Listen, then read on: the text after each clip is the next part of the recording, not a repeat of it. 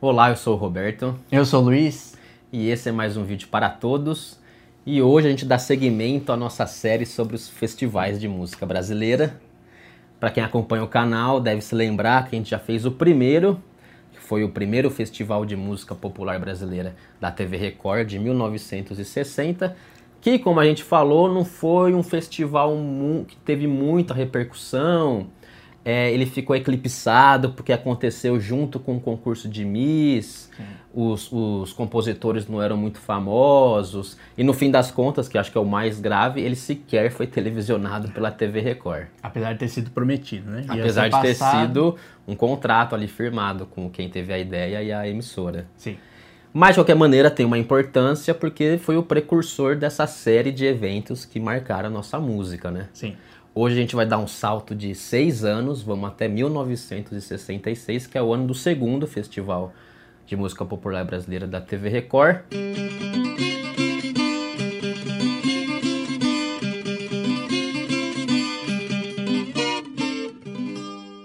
E é um salto que é interessante, né? Porque eu, imaginava antes que o segundo festival tinha sido né, no ano seguinte, tudo certinho. É. Não, teve seis anos, né? Então, realmente, esse primeiro é mais um marco histórico, mas depois isso meio que caiu no esquecimento. É. Só voltou seis anos depois, Foi né? um protótipo ali, né? É.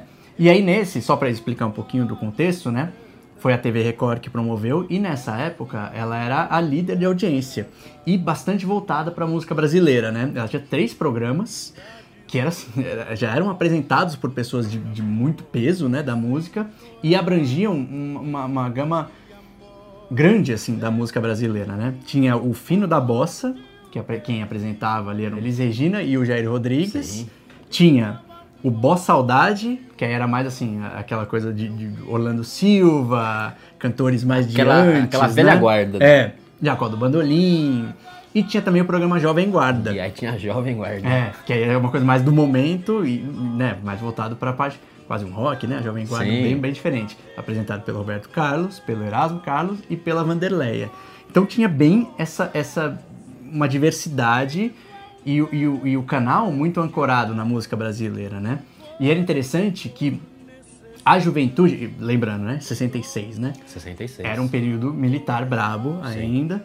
E era, era interessante, porque a juventude via, assim, acompanhar esses programas e a produção artística e cultural, né, nesses, nesses programas, era uma forma de você ver alguma forma de protesto, mas legítimo, né? É, então, é. não tô fazendo nenhuma, nenhuma atitude É, aqui é, terrorista, é. né? Mas vou acompanhar ali, ver o que tá acontecendo e, né, ser um entusiasta disso. como se fosse um canal lícito para você questionar aquele regime. Exatamente. Naquele momento. É, e aí a TV Record aproveitou essa efervescência, né? E falou, vamos fazer o segundo festival da música brasileira. E aí foram inscritas mais de 2.500 músicas, então foi formado um grupo de trabalho para fazer uma triagem inicial. Sim. Então se reuniram, acho que eram, eram cinco, cinco pessoas, entre elas o Júlio Medalha, o maestro Júlio Medalha e o César Camargo Mariano. E aí, ficava, aí o César Camargo Mariano ficava, tocou essas mais de duas mil músicas e ficava o pessoal ouvindo e fazendo uma seleção. E é engraçado que o primeiro critério era a letra. Eles nem ouviam a música. E aí fala assim, se tivesse rima Meu Brasil Varonil com... Meu país viril. com Meu País Viril, era cortado na hora. Imagina um amor com dor. Não Assim, vamos um nem clássico amor com ouvir isso daí. Ou seja, era rígido, o negócio era sério. Era rígido. Ah. Além disso, o- ele- eles tinham as músicas sem o nome dos compositores. Tem até uma história engraçada que um dos jurados uma vez cruzou na Record com o Adoniran Barbosa e o Adoniran soprou o nome da música dele. O cara falou assim, pô, Adoniran, não faça isso. Se, se- se eu ouvisse tua música e gostasse, eu ia votar com a maior boa vontade, mas desse jeito eu vou declarar suspeição. E de fato, ele na hora falou assim, não, eu não posso votar nessa música, porque eu sei de quem que é. E a música do Ado- Adoniran não entrou. E dessa triagem, eles tiraram 36 músicas só para as eliminatórias, que aí foram, aí de fato elas seriam apresentadas pelos artistas no Teatro Record. Sim. O Teatro Record, né, só pra, pra gente meio que se localizar, quem é de São Paulo, quem conhece um pouco, ficava na Rua da Consolação, 1992, que hoje é, é bem próximo de uma loja gigante que tem lá, que é o, a Lustres Yamamura, Exatamente. perto do metrô paulista, né, da saída da Consolação, Sim. e perto de onde eu fazia aula de forró. Nossa, então aqu- aquela atmosfera musical tá viva ainda. É, ele- ela pega um pouco ali, né? E ainda sobrevive daquela, daquele aquele espectro, assim. Eles, os artistas iam beber muito no Riviera, que é um bar que ainda existe. Sim, eu acho que ele reabriu, né? Ele ficou um tempo fechado, eu acho que, acho que até do Alex Atala. É, Uma é coisa algo assim. assim. Eu tenho uma teoria que cada lustre daqueles representa um artista.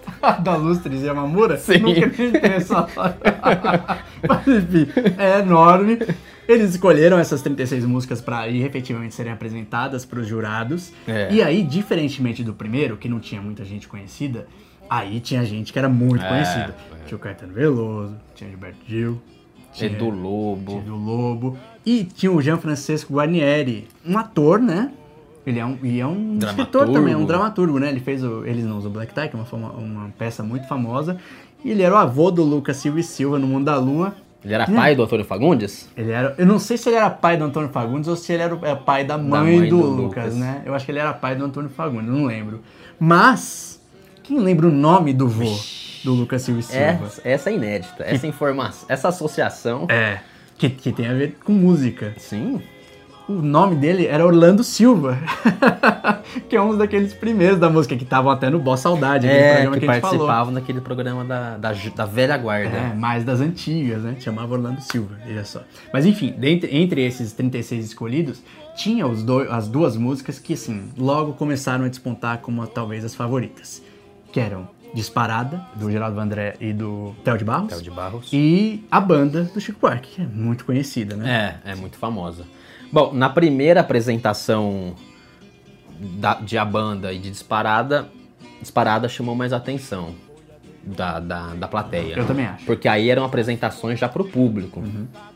Por duas. Quer dizer, por várias razões, mas pelo menos uma, uma delas é que a, a performance do Jair Rodrigues é impressionante. Ele tá muito inspirado. Tem vídeo disso no YouTube, quem puder ver, vale muito a pena assistir. É muito bonito. E por quê? Porque ali era um Jair Rodrigues que é muito diferente daquele artista, daquela imagem que ele passava. Ele era sempre um cara muito brincalhão, bonachão. E nessa música ele muda de figura.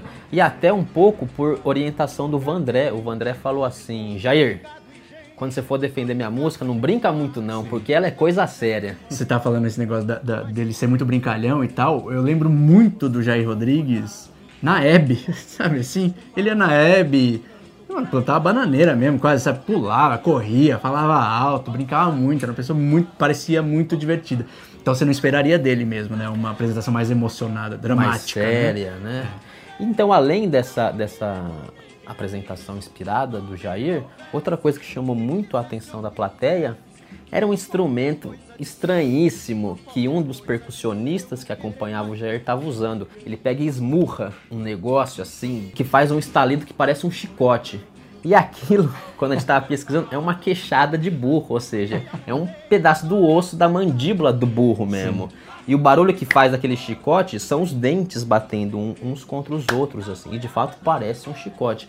E todo mundo ficou impressionado com aquilo. Sim, era uma coisa até visual, né? Além Até do- visual. E se o cara, o cara, o cara tinha visto, né? Num lugar na. na O na Vandré Espanha. queria porque queria um som de chicote. Aí o cara ele tentou com tamanco, tentou com madeira, não deu certo. Até que ele falou assim: pô, eu vi uma orquestra na Espanha que usava um, um negócio que parecia uma queixada de burro. Pesquisaram e descobriram um cara, acho que em Santo André, que tinha. Foram até lá e compraram do cara. E funcionou. Sim. E aí, ao contrário do, do- da disparada, a banda já teve mais problemas na apresentação, né? Porque nessa fase eli- eliminatória, eles apresentavam a música e conforme a música passava, eles iam apresentando de novo nas fases seguintes, né? E aí a banda sofreu, por quê? Porque a Nara Leão cantava. E tinha uma banda mesmo por trás, com tuba, né? Você quase nunca viu uma, uma tuba. Aqui o cara com aquele negócio enorme, um bumbo, um monte de coisa tocando. E aí, né, é, a voz da Nara ficava um pouco encoberta. Sim. Mal se ouvia. E prejudica muito na avaliação, né, do público e dos jurados. Até porque tem muito aquela ligação com a letra, né? Você Sim. quer entender o que está sendo Ah, é. cantado. A banda, musicalmente, ela é muito. Ela é Uma quase. marchinha. Ela é meio monótona, né? Ela mal tem um refrão. Nem lembro, mal tem um refrão, mas mesmo os versos é, é muito monótona. Ela começa como ela termina. O que interessa é a letra, né? Um pouco mais. É. Ela é mais interessante se você conhece a letra. Então eles já vinham percebendo que o pessoal mal ouvia, os jurados também não. Então veio a ideia assim de, ah, vamos tentar amenizar Então vamos, da próxima vez que a gente tocar, a gente põe o Chico cantando, que já é um reforço, né? O próprio compositor já era conhecido. E aí a Nara canta uma segunda vez a É. música de novo, a letra inteira, e aí conseguiram passar ela um pouco mais. E aí a torcida ficou dividida, né? Desde aquele início já tava meio assim entre, entre disparada e, e a banda. E aí o pessoal, os jurados foram, né, para escolher, enfim, as finalistas. Tinha assim um pessoal que já era o que, o que participou como jurado da triagem e mais umas pessoas. Então, tinha o Vanzolini já, o Mário Lago, né? Que é uma pessoa importante do teatro e da música, né? Escreveu a Amélia. E aí o pessoal ficou naquela, putz, já tá entre essas duas. E aí começou um burburinho já. Puta, não vai ter jeito, ninguém vai conseguir escolher, vai dar um empate. A imprensa falava muito no É. empate. A saída é um empate, né? pra E o país todos. todo mobilizado para aquela final. Sim, sim, eu, lem eu lembro muito quando eu vi essa história, tipo, cancelaram coisas, né? Pe ah, peças de teatro que iam ter apresentações no mesmo dia, cancelaram O porque, cinema mano, fechou. não vai vir ninguém, né? e aí essa coisa, puta, vai dar empate, é o único jeito de agradar todo mundo. Mas não deu. Não Aí, deu empate. Pelo livro do Zusa, a gente sabe que não deu. O Chico ganhou essa, né? A banda ganhou por 7 a 5 na votação dos jurados, mas a história não acaba aí. É, se você for ver lá, sei lá, no Wikipedia quem ganhou, não é o Chico, né? Não é esse o resultado oficial. Porque aconteceu o seguinte: alguém passou ali, o Chico tava nos bastidores e falou pra ele assim: Chico, você venceu. e eu acho que esse alguém é o Zusa Homem de Melo. Sim, eu acho que a gente pode até convidar ele, né? Pra uma Pra ver se ele revela. Sim. E nisso, o Chico correu pro Paulinho Machado de Carvalho, que é- era herdeiro da Record, da TV Record, e diretor artístico do teatro da Record, um cara muito ligado à música. Filho do, do- de quem dá nome ao estádio do Pacaembu, né? do Paulo Machado de Carvalho, correu até ele e falou assim: Não deixa eu ganhar disparada, eu não quero ganhar esse prêmio. Aí falou, mas que história é essa? O Paulinho falou. O Chico, o Chico respondeu: Falou, não, se vocês me, me derem esse prêmio, eu devolvo ele no palco. Imagina. Você já vê um fiasco, né? O negócio é ao vivo. O Paulinho correu até o júri e falou assim: ó, é o seguinte, temos um problema aqui. O Chico Buarque falou que não, não, não aceita, não recebe esse prêmio. Aí os jurados ficaram ali sem saber o que fazer, porque os votos já tinham sido dados, já estava meio que decidido. Aí o próprio Paulinho, né, um homem de negócios, falou assim: olha, eu acho que a solução é o empate. Sim. Porque todo mundo sai feliz, não desagrada nenhuma torcida, porque o negócio está muito dividido, e a gente divide os prêmios. Os jurados ali e tal falou assim: ah, tudo bem. O Paulinho voltou pro Chico e falou assim: aí, um empate, você, você aceita? O Chico topou, enfim, foi decidido pelo empate. E essa postura do Chico eu acho extraordinária. Ah, é muito digna, né? Porque ele sabia que disparada é muito melhor que a banda. É, eu votaria em disparada, né? Sem dúvida, isso vindo de um, de um jovem de 22 anos que estava no início de carreira. Aí pra ele seria importantíssimo ganhar. Seria né? importantíssimo. Tudo bem, claro que um- foi importante o empate, mas ganhar sozinho ali quando Nossa. você está começando ia Sim. ser a consagração total. E é tão admirável isso, porque até hoje, enfim, o Chico, né? O Chico se tornou o Chico. Passados, enfim, 66, 50, 50 anos, nas entrevistas ele não fala sobre isso. Acho que quem revelou mesmo de fato foi o Homem de Melo nesse livro. E é legal ver também esse, esse- essa percepção do Chico Buarque, né? Assim, saber que uma música é melhor que a dele. Porque é melhor, né? do muito que a banda. melhor. E aí, enfim, no final a- a- foi uma grande festa reunindo os dois, É. né? Assim, uniu as torcidas também.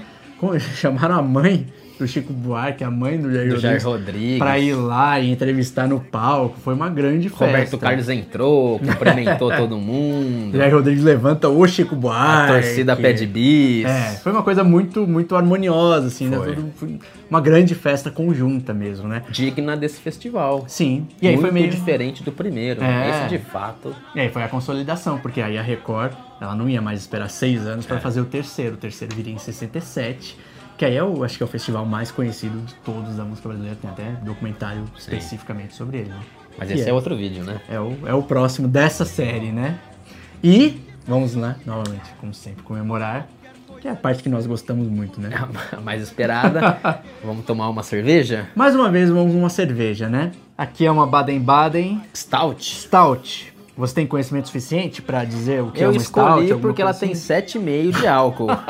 e como foi um festival muito forte, Vou pegar uma, uma Uma cerveja, cerveja. forte. Vamos unir os festivais, né? Que uma- aquela saudade das coisas que a gente nem viveu, né? Da vida que poderia ter sido que não foi. Vamos lá. Hum, hum. Nossa, que diferente. Gostosa, não é? Mal parece cerveja, né? Poxa. Hum, não conhecia. Um brinde a Chico Buarque e a Geraldo Vandré. Sim, até o próximo, que é o terceiro, próximo, que é o que é o mais conhecido.